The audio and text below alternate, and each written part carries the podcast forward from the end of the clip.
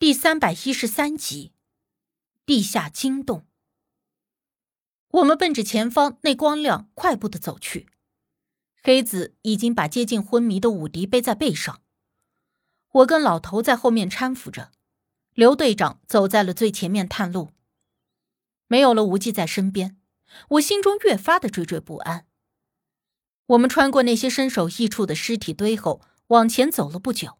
终于看到了之前我们所见的发光处，可是，眼前的景象对我们来说却并不乐观。因为在我们面前的并非是料想中的出路，而是一个十分巨大的地下金洞。整个金洞中遍布着大大小小的金簇，目之所及，最大的甚至有几十米长，最小的也有人的手臂粗细。有近乎完全透明的，还有奶白色的。光照之下，折射出的光亮美轮美奂，好像置身在了另外一个世界。这些晶簇横七竖八的肆意生长在这人迹罕至的地下洞穴中，不知道要多少万年才会形成这样让人惊叹的奇观。我们几个人站在金洞前，无不惊叹于大自然的神奇力量。而我也终于知道，我们之前看到的光亮从何处而来。那是我们自己的手电光，照在了那些光滑的金簇上，所折射出的光晕，而并非出口的光亮。虽然在这里遇到了这么大的一个地下金洞，实在意外，并且对于一个女生来说，这样的场景实在是有够梦幻唯美的。可是，对于我们眼下的窘境来说，这并不是一件好事，甚至可以说是给我们出了一个大难题。因为这金簇像是大小不一的剑刃一般坚硬而锋利，却又杂乱无章的、毫无规律的交结在一起，目之所及之处，并没有可以直接穿行而过的通道。也就是说，如果我们想要继续往前走，穿过这个金洞的话，只能够在这些遍地锋利坚硬的荆簇中寻找缝隙穿过。当然，如果真的有缝隙的话，刘队长说他自己去前面探探路，如果没有问题，才让我们都跟上去。但是如今我们一共就只有五个人，其中还有一个不知根不知底的老头，所以我就说，咱们还是一起行动更加妥当一些。一旦真的有什么危险，也可以相互照应。黑子也几乎赞同道：“小生说的没错，咱们一起走。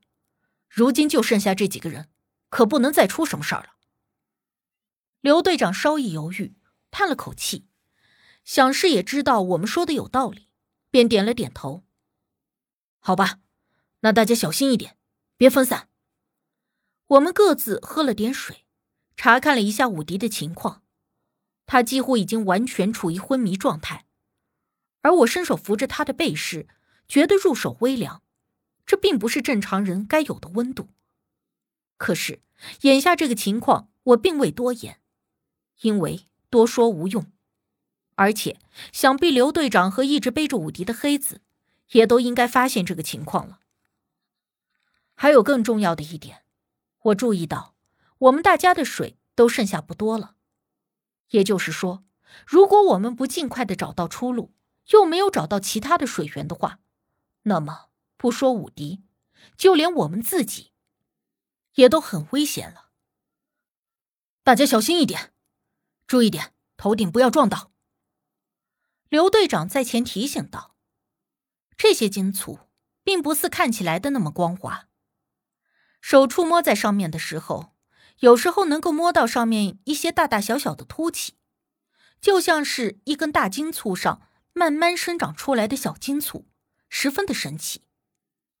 我们一路寻找缝隙向前穿行，有的地方巨大的金簇交叠在一起，我们只能够勉强的从那些缝隙中爬过去，而且还要带着一个昏迷不醒的武迪，实在是难以言说的艰难。我甚至觉得。从山底爬到山顶那么长的路程，都没有穿在这些金簇中费力气。前面好像真的有洞口啊！老头走在最前面，他用手电照着前面说：“真的吗？”黑子气喘吁吁的问。黑子一直背着武迪，我们这一会儿又是攀，一会儿又是爬的，就连我都累得够呛，更何况黑子还要背着一个人。如果不是职业身体素质摆在那儿，这会儿怕是都要累得趴下了。不过即便是如此，我看他那呼哧带喘的样子，也坚持不了多久了。哎，好像是有，你们看。老头撑着脖子，仔细的看了看，然后指给我们看那个方向。我顺着他手指的方向看过去，好像确实看到了一个洞口，但是被前方那两个十分巨大的金簇挡着，只能够看到一个边缘。快过去看看！刘队长立刻道：“哎，咱们快走两步。”老头在前面招呼着说。我瞅着这老头，年纪实在是不小，但这身子骨还真是利索。我们一个个的都快累出屎了，他还面不红气不喘的，跟没事儿的人一样。老头第一个走到了前头，然后就听到他“哎呀”一声，冷不丁的给我吓了一跳。出什么事儿了？这里，这里有个洞。老头回答道。我们听了心里一喜。忙问道：“能出去吗？”“嗯，等我看看。”“哎，这洞口有风，挺深的，也看不到里头什么样。咱们先过去再说吧。”刘队长一听，对我和黑子说：“挡在前面的这两个金簇特别的大，差不多有出租车那么宽，就像是一个倾斜的水晶台子。”刘队长先行爬了上去，然后和黑子一上一下的把武迪给弄了上去。随后，我也很艰难的被刘队长拉了上去。可是，当我们准备回身拉黑子的时候，见他正背对着我们，看着我们来时的路，不知道在看什么。怎么了？刘队长问道。我好像听到有什么声音，会不会是无忌追上来了？我心里第一个冒出来的就是这个想法，或者说是我心里最期盼的一件事。黑子没有说话，依旧侧着耳倾听了一下。这个时候，我似乎也隐隐约约的听到了什么声音，有点沙沙的声响，像是有什么坚硬的东西轻缓的从这些金簇上摩擦而过的声音。先上来，刘队长担心有危险。伸手去拉黑子，黑子这会儿也回过神来，立刻抓住了刘队长的手，一使劲就爬上了金簇。而这时，身后那个声音似乎又不见了。会不会又是那些山神？黑子警惕的看着后方向。我听着声音不像，但不管是什么东西，肯定不是好东西。咱们快点走，多一事不如少一事。刘队长说着，扶起了武迪往前走。黑子担心有危险，让我跟着刘队长，他来善后。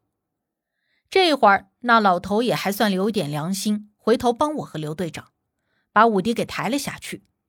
而黑子则又端着弩箭，警惕的看了一下，见没有发现什么情况，这才随着我们往前走去。刚刚怎么这么久啊？老头扶着武迪问道。刚才听到奇怪的声音，黑子顺口回答说：“那老头一愣，就问道：‘你听到什么声音了？’就是一阵很轻的沙沙沙的声音。沙沙沙！老头一听，顿时变了脸色。是啊，怎么了？黑子不解的问。我和刘队长也看向了老头，是不是？就像蛇爬的时候那种沙沙声，老头瞪着眼珠子又问：“黑子想了一下，说道：‘我虽然没有听过蛇爬的时候是什么声音，不过想一下，还确实有点像那么回事儿。’哎，到底怎么了？”老头立刻就像是热锅上的蚂蚁似的，搓了搓手，皱着眉头说：“哎呀，糟糕了！那个东西一定追上来了，咱们快走，快走啊！”话说着，老头就紧了紧自己的包，一猫腰就矮身钻进了之前发现的那个洞中。我们还没有来得及问他到底是怎么一回事儿，可见他这么紧张，必定是很棘手。当下也都相继的跟着钻了进去。这个洞口很低。但是矮身进去以后，越往前走就越宽敞，里面明显有风通过，空气潮湿微凉，但是还算不错。快点走，一定是那东西追上来了，咱们快走。老头那步子倒饬的飞快。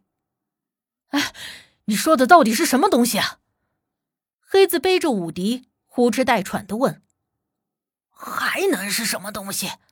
影煞。”就是之前说的那个影煞，快走！你不是说那东西是无形的？既然无形，怎么可能会发出声音？黑子不解的问道。